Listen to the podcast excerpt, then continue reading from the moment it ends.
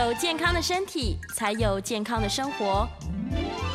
名医 On Call 专业医师线上听诊，让你与健康零距离。Hello，各位听众朋友，早安！这里是 FM 九八点一九八新闻台。你现在所收听的节目是星期一到星期五早上十一点播出的《名医 On Call》，我是主持人要李诗诗。今天的节目一样在九八新闻台的 YouTube 频道正在直播哟，欢迎你可以打开你的手机来到我们的直播现场。而且我建议大家今天最好是看一下画面，因为我们的来宾准备了精彩的道具，让大家知道现在的科技到底可以帮助大家如何在这个最小的伤害当中求得我们最大的健康。很多人都在这个。说啊，人生中一定要有一个好朋友，就是泌尿科的医生。我们马上邀请到的是国泰医院泌尿科的唐静唐医师，欢迎。哎，大家好，诗诗你好。是唐医师，可以当我最好的朋友。好，没问题，没问题，荣幸之至，荣幸之至。是是是，真的，大家都一定需要泌尿科，因为泌尿科平常没事哦，一出事都是大事情。对呀、啊，真的，我很多朋友其实也都有抱怨过，说他们平常就不爱喝水，是，然后就提高了他自己的结石风险，是，然后又不做健康检查啊，哪一天痛起来的时候，哦，这真的是痛到要人命，真的是这样子。对呀、啊，真的是压力太大，所以今天呢，我们要来帮大家整理一下了，关于这个泌尿道的结石，是对，结石会发生在哪里啊？整个泌尿道任何地方。哦，是，其实我们讲泌尿道这三个字，但它其实泌尿道是一个非常长的系统，它从肾脏到输尿管，嗯、到膀胱，嗯、到尿道，那男人还外加一个射护腺。那在这间这个期间里面，其实任何的地方都有形成石头的话，都会叫做所谓的泌尿道结石。哇，非常广泛。哎、呃，是没有错，对对对。我这个自己乱想象，想象说，嗯，那可能结石在肾脏，也许比较不痛，会不会在尿道比较痛，还是没有差别？哦，这没有，你你讲的很好，对对对，嗯、就是说，事实上结石在所在的位置不同，它其实症状是完全不同的。哦，好比说，如果他今天是小颗的结石在肾脏里面的时候，其实不见得会有什么样特别的症状，嗯、但是一旦这颗小小的结石如果掉到输尿管里面的话，是卡住造成疼痛的情况的话，以我们的疼痛的等级的分级上来说的话，它是十分。十分满分的疼痛，就是相对于比女性的这个生产的九分痛还要痛哇！所以有些时候其实会看到病人真的痛了，他们会自己说他们会找一片草地在地上滚来滚去，就是他说他找不到一个适合的姿势，有办法让他把这个疼痛给缓解。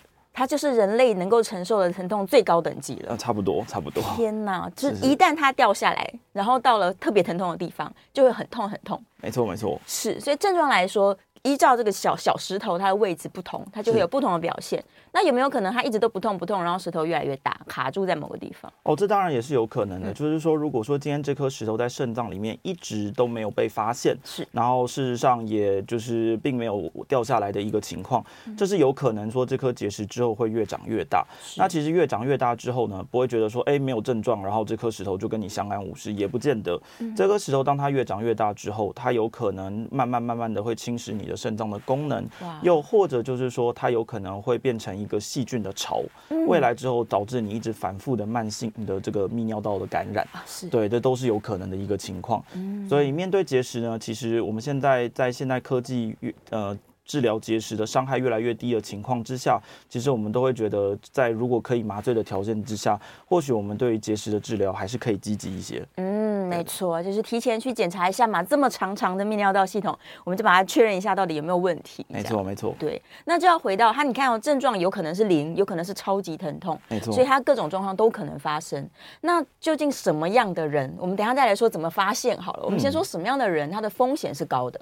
原则上来说，单以性别来说的话，男性比女性是稍微来得高一些。是对。那另外就是说，其实呃，泌尿道结石这个疾病啊，它跟刚刚您有提到水分是有相关的。是。以台湾来说的话，其实台湾位处于亚热带地区，嗯、我们刚好是在北回归线的这条上面。那所以以这种天气比较炎热，夏天。高温度比较高，出汗比较呃多的一个情况的话，嗯、其实我们的结石的盛行率就会相对比较高。哦，那另外的话，其实它跟这个身材比较丰腴肥胖的这个情况呢，嗯、也是有绝对的相关。哦，是是是是，哇，体重比较宽广的人，他可能风险再高一点点。没错，因为其实大家都会说结石这个东西，就会去想的就是石头这个东西本身，对但是它其实背后隐藏的是你整个人的的代谢系统都出现问题了。哦、所以是说，呃，当如果你今天是肥胖比较呃，就是状况比较严重。那通常这种时候，你会合并说你会有高血糖、高血脂，乃至于。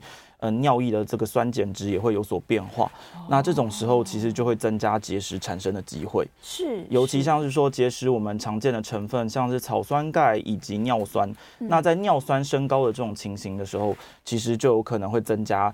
呃，不管是草酸钙结石本身，或者是尿酸结石本身，嗯、是是，所以跟它的代谢能力有关联，没错，可能跟它其他的慢性病这些共病也有关联，没错没错。所以把这些慢性病控制好是很重要的一件事情，嗯、就可以减少它的结石风险。没错，嗯，那那些什么抽烟、喝酒、应酬、熬夜这种生活习惯不良的人，也算是高风险群。当然当然当然当然，不过就现在就是这个社会，我觉得大家工作都很辛苦了，对对对？对，压力太大了，对对对。所以，但是我会觉得是说，在这种情况之下，或许水。分的补充还是很重要。嗯，对对对，真的，我们就不断不断强调，每次听节目的时候就会再讲一次，说多喝水，一天至少要喝到两千 CC。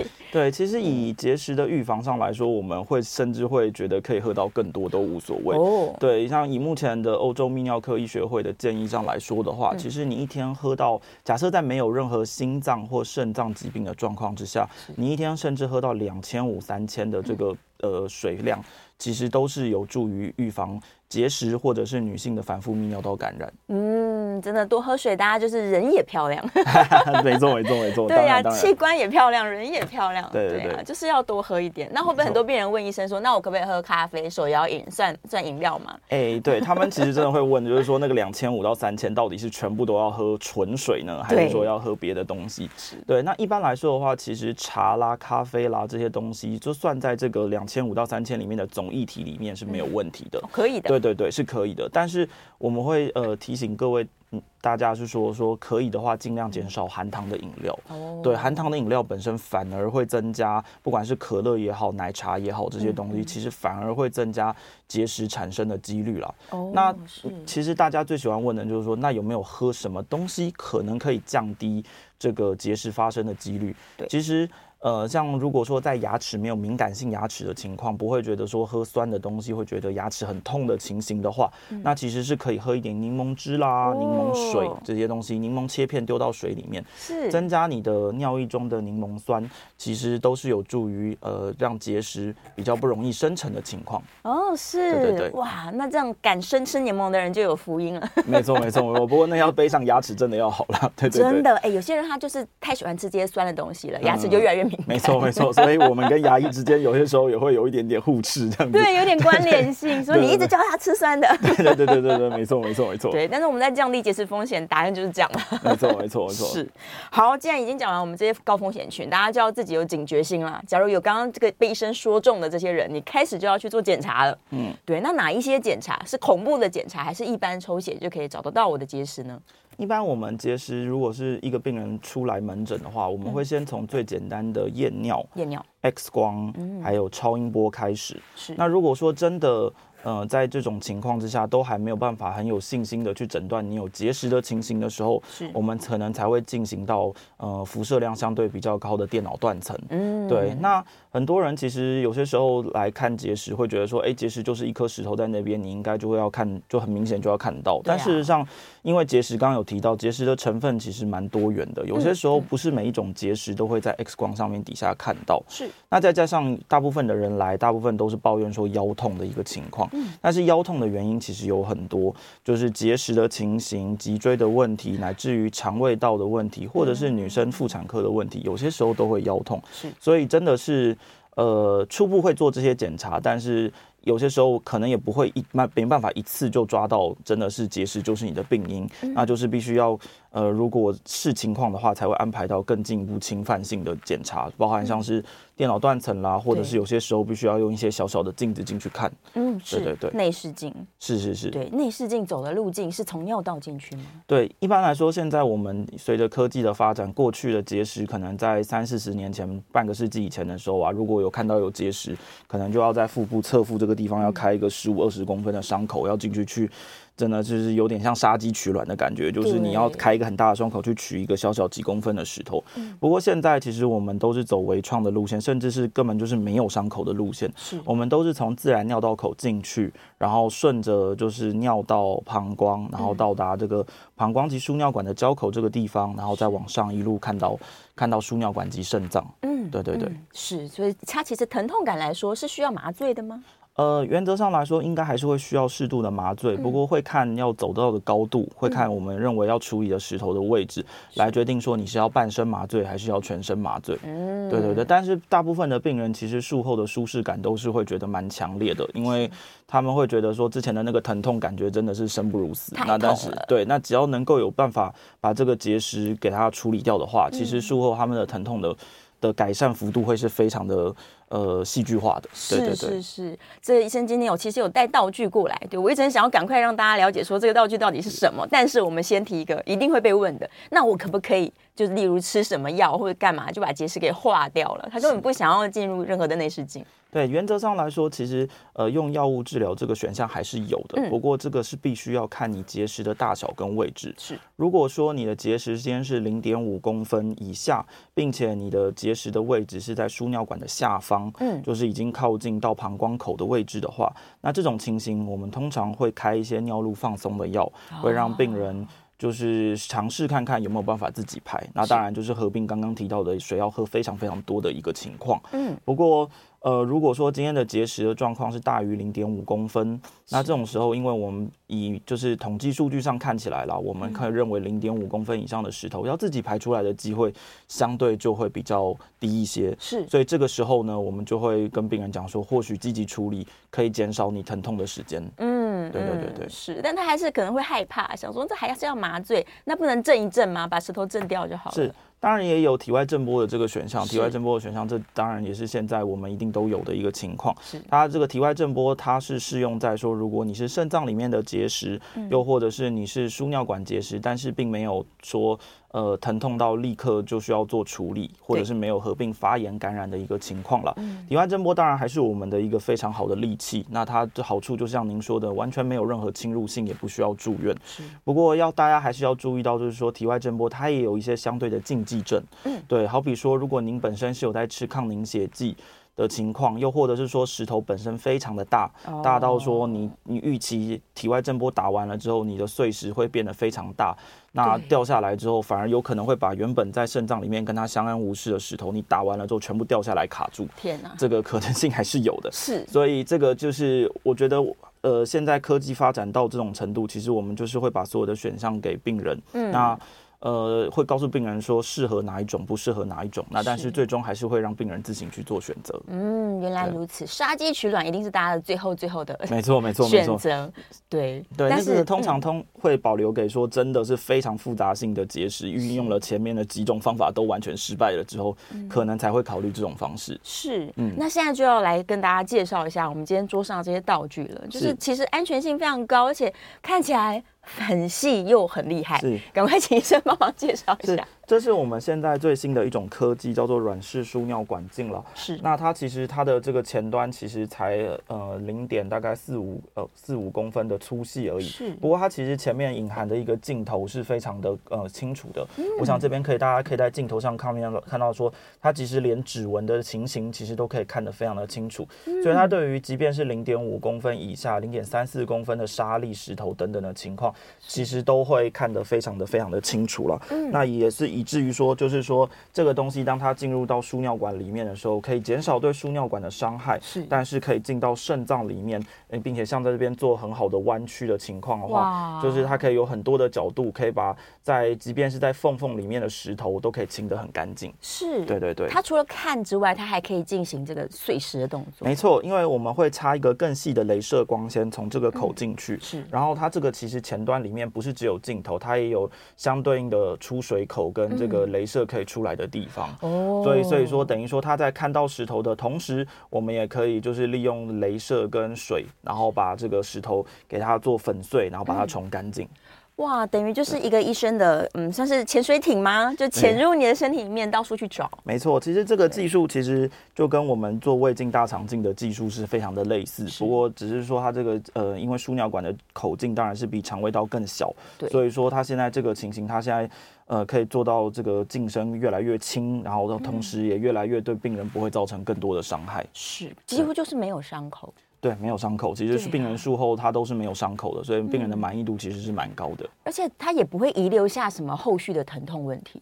哎，我们在术后原则上会放一条就是引流管在体内，嗯，这个引流管不会接到任何体表上面，体表上是没有任何伤伤口的。对，这个引流管的正式的名称我们叫做输尿管导管，嗯，它是从一端放在肾脏，一端放到膀胱，是，它是帮我们把上面肾脏的这些结石清理完了之后呢，我们就是帮它把这些脏水给引流掉。嗯，对，那这个导管一般放在体内上来说，确实还是会有一点轻微的腰酸腰痛，是，但是这个绝对是跟术前的这种呃疼痛比起来，会是好非常非常的多。嗯，那这个导管的话，一般来说大概就是在术后七到十天左右的时间，我们会在呃不用住院的方式帮他把它做取出，哦，就可以拿出来了。对对对对对，嗯，七到十天，没错，它等于是在十天之内就慢慢把我们打掉的这些碎石，让它就是消失了。对对对对对，排除出去了。对对，同时也是保护我们的输尿管嗯、呃、受伤的一个情况，这样子。哦，原来如此。是，他们会不会担心说啊，那这会不会把我什么什么地方戳破了？这样。对，但呃，对，没有错，就是说，当然大家对于细细的东西进到体内，都一定还是会有疑虑了。但是你相比传统的手术，说真的，在背后捅一个洞啦，或者是说再画一个很大的伤口，这个其实真的已经是。相形之下，我觉得病人看到了，应该都还是会理解说什么样是最最不没有侵入性的一个情况。没错，对对对对对，是他已经管径非常非常细了。没错，他真的管径非常细，对啊，嗯，而且好处就是可能有一些我们从体外看不见的小石头，我内视镜进去就都找得到了。没错，就是说它可以弯得到以前的这种方法不见得很好弯得到的角度。嗯，所以就算是一些非常的细小的石头，又或者是包在一些肾脏组织里面的石头，其实那个情况，其实在过去的所有的影像。检查里面，呃，若有似无的石头，最明确的方法就是进去看一下就知道了。哦，对对对，是我自己的想象是，它可能还有额外的好处，因为既然这管子都进去了，嗯，那我可以检查一下我的尿道情形啊，连膀胱的那一侧，我可能可以偷看一下什么情况。哦，当然没问题啊，这个就是在麻醉的状况之下，这些都是非常可以顺便检查的。真的，等于一路我就把整个尿道哎全部往上检查完毕了。没错，没错，没错。是，然后到达肾脏之后，我们只只会到肾脏的前端，对不对？后面那些过滤的地方，我们真的就是进不去了。呃，应该是说我们是在肾脏的这个集尿系统里面啊。当然就是说，如果皮质里面就是这些功能性的问题的话，这个就是仰赖肾脏科他们用抽血的方式或者是其他的方式去做检验。是我们这边的泌尿科的的部分的话，我们是处理解剖上的构造疾病。对，就是好比说里面会不会有石头啊，有没有一些可能长在里面的囊肿，或者甚至是如果真的是不幸的情况下，有一些提早的肿瘤，其实都可以透过这只镜子让我们发现。太好了。对对对对。对啊，除了解决立即性的疼痛问题，还可以顺便检查一下里面的结构有没有异常。没错没错。对啊，真是太好了，这听起来好处很多，但还是要问有没有什么人是不适合用这个内视镜？如果说今天这个病人啊，他有输尿管狭窄的情况，哦，就是说，因为他毕竟是需要呃这条管子是要有办法顺着输尿管往上走走进肾脏里。对。如果说这些病人他的本身因为天生的结构，又或者是说以前有开过相对应的手术，导致输尿管狭窄的这个情况的话，那这个时候就算这只镜子有天大的本领，你如果没有办法打蛇随棍上进到肾脏里面，你在前端就被卡住了的话，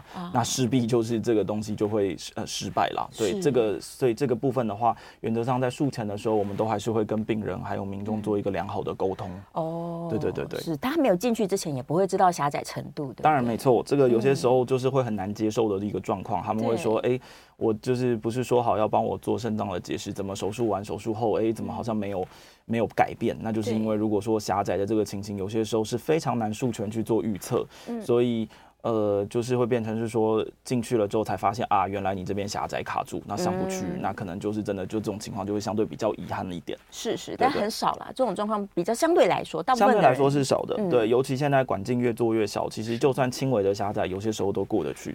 对对对，比起以前，以前的也有类似的技术，但以前的管径其实相当的粗了，所以这个时候遇到上不去的状况的比例就会比较高，现在就会越来越少。太好。对对对。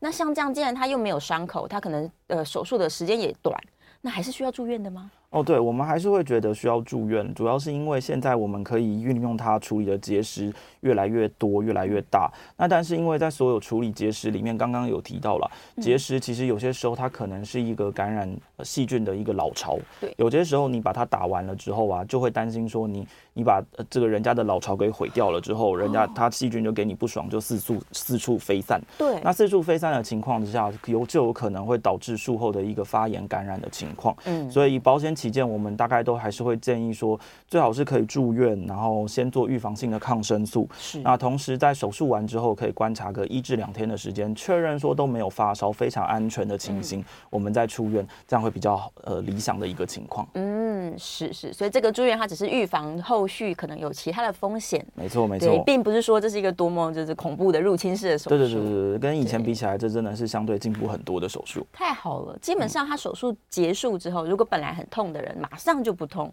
然后他在住院期间，其实也没有什么需要，就是什么导尿管什么，其实都还好。哎，导尿管我们通常会放一个晚上，一个晚上，对，一个晚上，隔天早上就拔掉了。嗯，对对对，所以呃，整体来说，我觉得病人的舒适度都是很高的，非常高。对对对，对啊，真的，你看医疗一直进步，大家就是对于手术来说，他的恐惧就会不断下降。是，对，没错。我觉得希望呃结石的病人就是听完今天的这个嗯呃过程之后呢，可以让。呃，更有信心的去针对自己的结石的部分做处理，那也会让未来的科技可以更多加惠的这个病人。没错，就是积极的面对它啦，甚至在你还没有症状的时候，你就先发现、观察，然后加上处理，可能也是更好。没错，没错。对啊，对对对。问一个问题，假如他一直都没有症状，他都不痛，可是他有很多很多颗小的结石，嗯、是会不会也造成一个没有什么疼痛的慢性发炎呢？啊、呃，这是有可能的，嗯、就是说，如果说他的这个小的石头，其实。就是说要看它多量多大到什么程度了。如果说真的有太大的太多的时候，就会担心说它其实未来还是有可能会影响到肾脏的功能。嗯又或者就是说它就像刚提到的反复的发炎感染的情况。有些时候其实很多女性非常容易产生泌尿道感染，但是一直找不到原因。结石有些时候也是要考量的一个因子。对，他们可能真的没往这个方向想。没错没错。是，所以还不如去做个系统性的检查。至少简单的 X 光或者验尿，我觉得对对于他们来说都是很好的一个选择，嗯，所以不是一定要等到很痛我才要去做手术，而是只要在健康上有风险，你都可以跟医生讨论看看。没错，没错。对啊，既然现在这些术式都这么先进，又这么安全，对是的，风险很低的。好，在我们这个准备要进广告了，广告之前回头看一下大家线上的疑问，哎，果然大家是对这个肾脏的健康还有这些结石都有很多很多的想象哦，所以我们等下广告回来呢，可以开始回答大家的问题。如果想要 call in 的朋友，也欢迎你可以 call in 零二八三六九三三九八。零二八三六九三三九八，我们刚刚提到了关于器质性的，都可以赶快扣音进来哦。回到 FM 九八点一九八新闻台，你现在所收听的节目是《名医安扣》，我是主持人药理诗诗。我们再次欢迎今天现场的来宾是国泰医院泌尿科的唐静唐医师，欢迎。嗯，谢谢。回来了，我们刚刚在广告的时候一直宣传，也让空中的听众朋友们，如果你平常从来没有看过我们的 YouTube 频道的话，欢迎可以来到我们的 YouTube，赶快按下订阅。按赞、分享、小铃铛，各式各样。为什么呢？因为我们接近五十万订阅了，耶、yeah！加油，就差你这个一个赞、一个订阅。好，赶快回到我们今天的主题，关于泌尿道结石。哎，我其实有很多朋友很年轻就结石了，所以其实没有挑年龄的。应该是说，呃，当然中老年人他的比例还是会比较高一些，不过就是现在真的是有年轻化的趋势，嗯、我觉得是跟。呃，之前提到的这个肥胖年轻化啦，或者是还有手摇饮的部分啦，还有天地球暖化，我觉得其实也有影响。暖化会一直流汗，因为就是天气变热，然后大家出汗量变高，整个夏天的时间，我相信大家都很有感。夏天现在正在慢慢慢的拉长，对这个其实等等的情况，我觉得都有在让结石的情形在慢慢的比例更高更高这样子。哦，对对对，就是你的这个汗水已经流的太多了，导致你没有去尿尿，那就会造成泌尿道可能比较缺乏水分。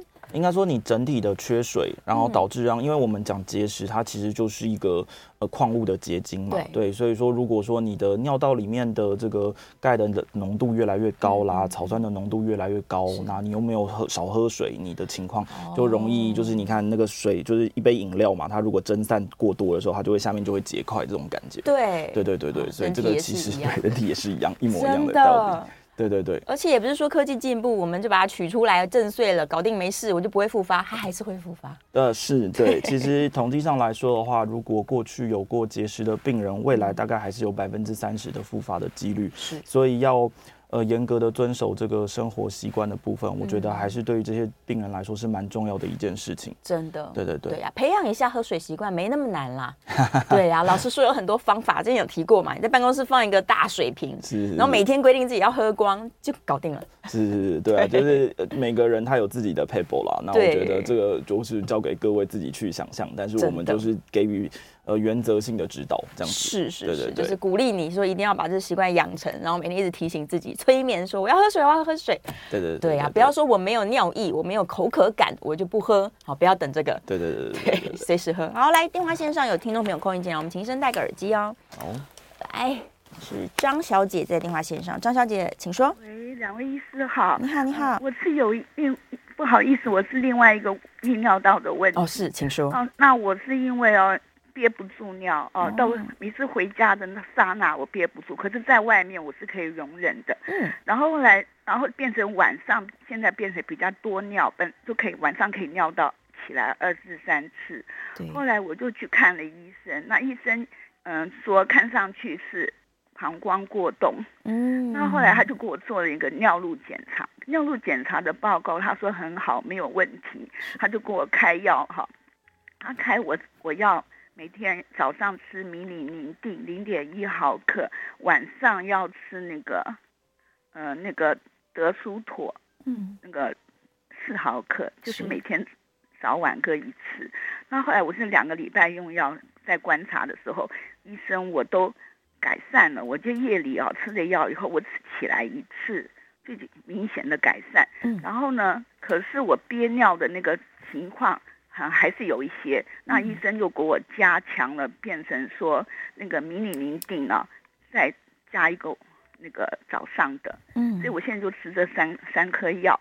那我是想问医生说，我之前没有用药之前，我每天有有遵照医生讲的，我都喝水喝很多，加上那个加上那个牛奶啊、蛋糕、茶，不讲错了，牛奶、蛋糕，不讲错了，牛奶跟那个咖啡哈，嗯嗯、那个茶这样子看汤加起来，我都有喝到三千多，可是我的尿意只有两千多。嗯，那我问医生说，我为什么会我我喝的水？尿会超过我喝的水，那医生说，因为你食物里还有水，然后他他说你这样子过多的尿量也不也不行，他就给我加强早上再一颗。是，那那个就是加加那个迷你宁定。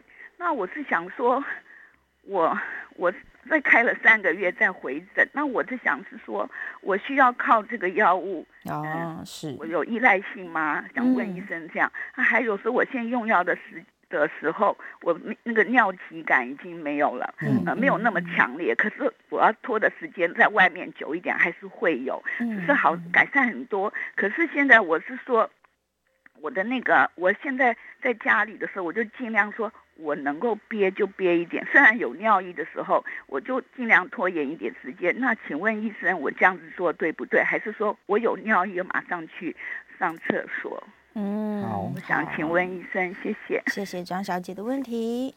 好，我觉得很多人可能都有这种想法，就是我膀胱过动，那怎么办？问问办法，有一天可以脱离药物。是，嗯，呃，回答张小姐的问题啦，就是说，呃，膀胱过动这件事情，其实它刚好跟我们今天节食谈的这个部分刚好有点相反过来啦。就是说，因为一般来说我们在预防结石的立场上面，我们会希望呃大家要多喝水。对。不过在膀胱过动的病人身上，由于他们的膀胱比较过敏的这个情形，那神经会有一些不自主的放电，嗯，因此在这种时候，我们反而会希望水分的摄取适量就好，不要过多。嗯，那。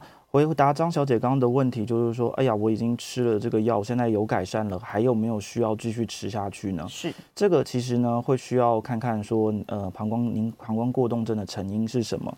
膀胱过动症原则上来说，我们简单的可以分成两种，一种是暂时性的那种，通常是因为说你有感染，或者是说你可能最近的生活压力比较大。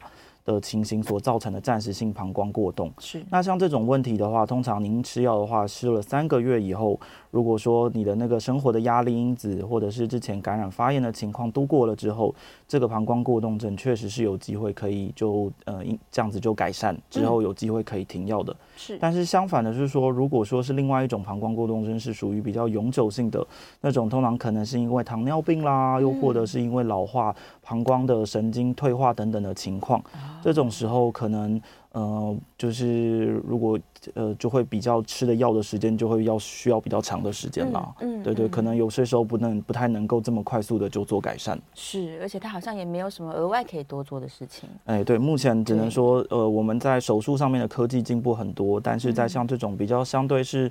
退化性疾病上面呢，我觉得我们的用药上面，当然现在有很多很好的药，但是大概很难做到完全的根治嗯这个部分。嗯嗯嗯、是，那他另外一个问题，很多人也会这样觉得，他说我到底是要憋尿还是不要憋尿？是，其实我觉得这是一个很好的问题啊，就是说我们平常会说叫民众不要憋尿，不要憋尿，我们指的是说，当你今天的膀胱已经胀到说，呃，真的是你很久已经呃四四五个小时没有上厕所，你很明显知道你膀胱很胀的时候，那这个时候去憋尿，其实会导致膀胱进一步出血，会导呃对不起缺血，导致是说。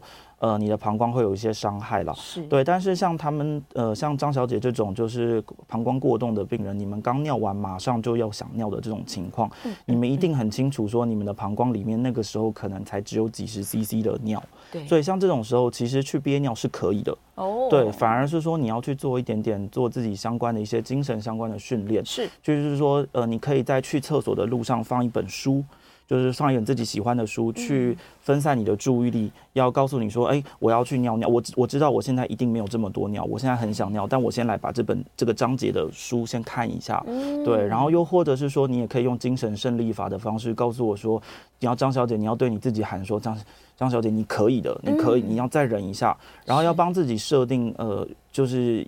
符合期待的的的预期啦，就是说你这次可能拖十分钟，下一次可能十五分钟，再下一次可能二十分钟，不要一下子就是说我这次呃十分钟，我下次就要拉长到一个小时这样子。对对对，那这种方式的憋尿，当你很清楚知道说自己才刚尿完，不可能这么多尿的时候，这种憋尿其实是可以的，是有意义的，是没错，这是是是 OK 的，就是反是对膀胱过动症的一种标准治疗。是是是，对对对，所以你可以说它就是因为呃。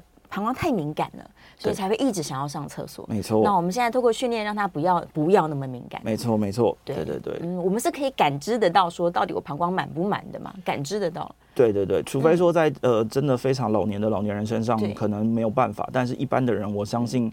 呃，都是有办法感知的，是是是，可以摸一下腹部这样。好，赶快在广告前这个看一下大家线上的问题。燕良问说，如果肾呃，因为泌尿道结石长在肾脏里面，然后它有没有可能会造成肾脏的发炎呢？那如果有结石，我可以用双 J 导管把它吸出来吗？是吸得出来的吗？呃，其实一般来说，肾盂肾炎的发生比较常发生在说，如果结石掉下来卡住的时候，是卡住的时候，上面的水排不下来，那。护输不度，流水不腐啦，就是那个流水不流下来的时候，它就会腐败，就会产生肾盂发炎的一个情况。是，所以这个时候其实是比较，反而是比较容易发生肾盂肾炎的情况。那可以去做碎石，然后术后放双 J 管，把上面的脏水给它引流下来。嗯，对对对，是，是没有错，但是它不是一个必然的事情。对对对，如果在肾脏里面的话，不见得真的会发生。嗯，好，在电话线上是韦先生，韦先生请说。喂，你好。你好。呃，医师主任好。你好。你好。问题请教。第一个就是说，呃，多喝水排尿是我们都知道是好的。对。那请问一下，如果说呃喝啤酒哈，那我们摒除掉啤酒的酒精对身体不好，嗯，这个先拿掉之外，那喝大量啤酒是不是跟喝水一样有利尿，就是排掉那个的功能在？嗯嗯。那这第一个，第二个是。呃，如果运动量很大，所以一天已经喝了三公升的水了，是，然后又每天又喝了三公升的啤酒，合起来是六公升，是，这样是不是喝水过量？谢谢。哦，是是，哎，很好的问题。对呀、啊，其实以预防结石的立场来说，我我刚刚有提到啦，就是整体的水量的程度，嗯、整体液体量的程度是最重要的。所以你说，如果以啤酒。呃，就是啤酒加水这个部分的水量，是不是有可以达到预防结石的效果？这个的单以这个层面来说是没错，是是 OK 的。嗯，不过还是要提醒，就是说虽然。呃，站在泌尿科医师的立场，我会觉得是说这个水量是没有问题，但是你的肝脏未来会不会产生慢性的伤害？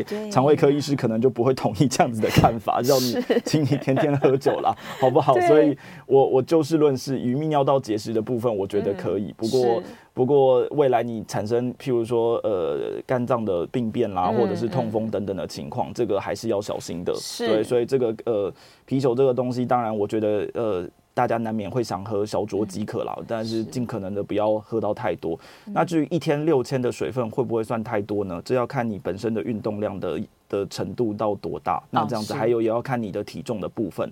对对，一天六千的水量确实是稍微多了一些啦。我那。不过我我觉得可以的话，尽尽可能的控制在三千多左右的情况，应该就够了。嗯，比较安全的范围。对对对，是啊。好啦，准备要进广告啦，电话继续开放零二八三六九三三九八。广告之后回来呢，继续来讨论这个泌尿道结石以及健康的问题。嗯，欢迎回到 FM 九八点一九八新闻台，你现在所收听的节目是名医 Uncle，我是主持人药理诗诗。我们再次欢迎今天的来宾，国泰医院泌尿科唐静唐医师。哎，大家好。好，回来啦，电话这个真是 call in 个不停，赶快白先生在电话线上，白先生请说。哎，主持人医生你好，我请教一个问题，我去健检，他说我膀胱有一点五公分的息肉，后来我到医院去，呃，检查，然后做尿路检查，做那什么 I I I V P 还是什么哈，嗯，然后他又说都都看起来正常这样子，嗯嗯、那我不晓得做做那个超音波为什么会有这种现象？嗯，可不可以请教这个问题？好，我电话挂掉可以吗？好，谢谢白先生。息肉的问题啊，是，嗯，呃，白先生是这样子的啦。其实超音波这个检查现在啊，呃，当然我觉得它在健检里面被广泛的做使用，是因为它真的非常的方便，它随时拿起来，然后一呃涂胶一涂就可以，呃，就是在你身上做许许多多地方的的这个呃简单的显影。不过在超音波上面来说的话，它其实最大的问题就是常常会有很多假影的状况啦。哦，也就是说说呃，可能就是只要有一个角度的不对啦，或者是说呃，你的膀胱如果那个时候在做检查的时候没有很胀的情况的话，嗯，其实就很容易会把其实旁边的状况当成是膀胱里面的病灶。哦，那对我觉得如果说您的呃，就是后来做的这个摄影的部分并没有看到呃明显的病灶的话，还可以暂时先放心。那但是。假假如说未来真的有再有血尿的情况的话，嗯、或许也可以考虑做一些比较侵犯性的检查，好比像是膀胱镜之类的，是那才能够最最明确的去知道说你的膀胱里面到底有没有问题。嗯，是我们再进一步问一下关于息肉好了，息肉是恐怖的东西吗？我可以跟他相处，还是我要消灭它呢？诶、欸，一般来说，如果说膀胱，呃，就是说因为发炎长长出的一些小小的息肉的话，嗯、那种情况大概都是良性的，就是可以跟它共存，哦、或者是你其实是要把好它的慢性发炎的状况好好的控制好，它就有机会自己消。嗯、但当然是说，如果说真的是有怀疑有恶性的情况的话，嗯、就或许还是把它刮除掉去做病理化验，才是会是比较呃最最确定的方法。嗯，对对是是是。好，电话线上是赵先生，赵先生请说。哎，你们好。你好。哎，我今年六十八岁，那呃最近有点泌尿问题啊、哦。嗯。就有时候就是呃上厕所的时候看书，然后有时候两分钟到十分钟，那有时候也有尿急。嗯。那但是吸吸都比较少。是。那那那还是可以尿嘛？哦，坐在马桶上。对。但有的时候看书看太久，看了二三十分钟，大大概也不好。嗯还有就是两三个月前，那个因为睡前两个钟头喝太多稀稀的，喝六百到一千二，嗯，结果就因为年纪大，就变成呃每睡觉每一个半钟头到三四个钟头就会漏尿到内裤。哦，那后来去看医生测 PSA，就是泌尿泌尿抗病毒。呃，是零点五七三，因为四点三以上才不好。嗯，然后又又做尿流速度，那医生说是百分之七十的尿流速度，然后又、嗯、又做射护腺回大，也说没有问题。是，那医生就建议说，就是每次一有尿意就不憋尿就去尿。嗯，嗯那有时候尿的速度就是从五十 CC 到到三四百 CC，但比较频繁，聚集在五十到一百二十，嗯，所以医生就建议说要憋尿，是，但是因为太常在上厕所的时候看书，所以，呃，那过程当中还是虽然吸吸很少，还是问医生，医生说还是要释放，嗯，呀，那就这些问题，所以说，呃，这种有点膀胱过。过动嘛，那憋尿是好的嘛，哈，是，好，谢谢。谢谢。他是不是合并有一点膀胱比较没有力量？呃，我从他的转述的这个情况上听起来啦，那他应该呃就是射护腺其实并没有到有肥大的这个情况，所以他的这些呃刚刚听到的频尿啦、急尿，还有就是晚上夜尿的这个情况，或许真的就还是比较是单纯性的膀胱过动症的问题。是，所以以这种情况来说的话，我会觉得是说。呃，确实水分的控制很重要。嗯、那还有就是刚刚有提到，可以憋尿是可以的，这个没有问题。在射护腺没有肥大的情况，没有感染结石的情况的话，憋尿是 OK 的。嗯。那另外就是说，如果您提到说您如厕的时候有一直看书的这个习惯，那这个我会觉得反而过长在厕所上面过长的这个时间，或说不定并不见得是好事。嗯。你还是要尽可能的。就是把就是去厕所这件事情当成就是去为了上厕所，嗯，我觉得这样子对。对你，你你去做解尿的释放的时候，它才会就是更加的顺利。嗯，对对。那另外提醒就是说，如果呃，就是赵先生还有就是不管是其他的观众呃听众朋友有了这个夜尿的情况的话，是原则上我们会建议睡前的三到四个小时尽可能的少喝水，因为如果说你如果一直在这个情形，你刚刚提到说你睡前其实有喝到五百到一千的水以上的话，那你会晚上起来三四次，其实是非常。呃，有可能的事情，嗯，对对对，是是，控制一下自己睡，就是夜间的那个水量。没错，没错。是电话线上是苏小姐，苏小姐，请说。喂，医生你好，想请问一下哦，就是呃，之前去健检呐，嗯、然后都会照出那个小小的肾结石。是。那因为我水大概每天有喝到五千以上，那医生一直说啊、呃、要多喝水，所以我想请问一下是。为什么还是会有肾结石呢？嗯、就是小小的一颗，是，然后可能就是他会叫你说吃个药，然后它就可以排掉。嗯，那我只是很纳闷说，嗯，就是因为饮食各方面都还蛮健康的，嗯，但是不知道为什么还是会有一直肾结石，小小的这样子。是，嗯，好，谢谢苏小姐的问题。的确，有的人是这样吼，他喝很多水，然后他饮食也控制，但还是有这个状况。是。苏小姐，如果说您这个就是真的是在喝水喝得非常的多的情况之下，都还是有小小的结石的情形，有几种可能性。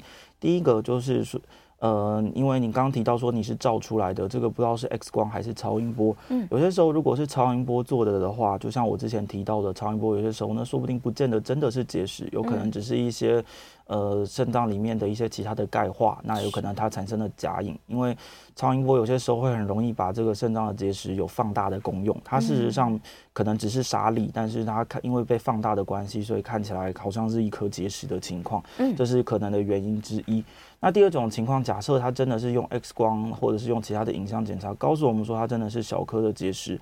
那另一种，你也喝水的非常喝非常多的情况，另外一种可能性就或许真的是体质的状况。嗯，有些人先天呢，他的尿里面的钙，还有说尿里面的草酸分泌的状况，就是比一般人来的多。那这种时候或许。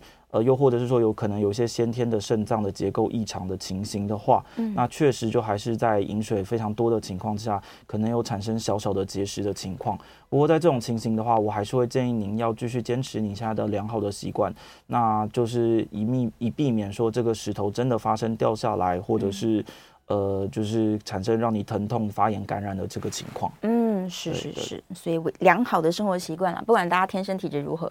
对啊，这些都是不变的原则。好，最后一个问题，如果来得及的话，子祥在问说，到底一天我要尿多少次才是正常的？那我观察我的尿液颜色，看它的浓淡有没有帮助我去调整我的饮水量。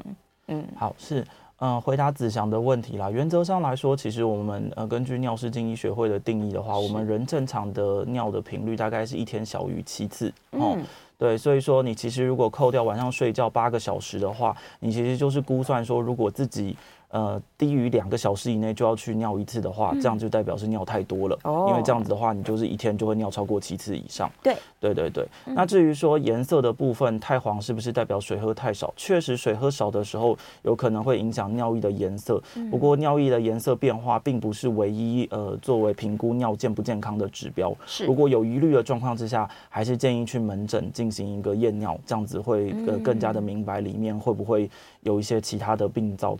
呃躲藏其中。是是是，好，我赶快最后一分钟，有人在问说，那这个体外震波碎石会不会把我的肾脏给震坏掉？那 在如果没有吃抗凝血剂的情况之下，应该是不至于啦。现在的体外震波其实的定位都越来越准确。是，不过当然体外震波还是有大概低于百分之一左右的肾脏出血的风险，嗯、所以这个都是事前我们要会跟呃告知病人，那并且就是会建议是说可以的话，在做体外震波前血压要控制好，然后避免。呃，活血的物质这样子，哦、对对对对，那这种情况在做体外震波的期间尽量避免。嗯嗯，把一些这个详细的可能的风险，我们都把它避免开。然后像他讲的说，有没有可能大颗的把它震碎变小，就反而卡住呢？这也不是说完全不可能。对，没不是说完全不可能。所以目前体外震波在我们的建议上面来说的话，我们会认为是两公分以下的肾脏结石，嗯、或者是输尿管结石，一公分以下的输尿管结石，是这个时候用体外震波的效果大概最好。嗯，然后如果超过这个大小的话，可能就考虑其他办法啦。没错，没错。对呀、啊，没关系，现在医生那个道具很多啊，对，没有问题的。对，非常谢谢唐建唐医师，我们下次节目见喽，谢谢，拜拜，谢谢，拜拜。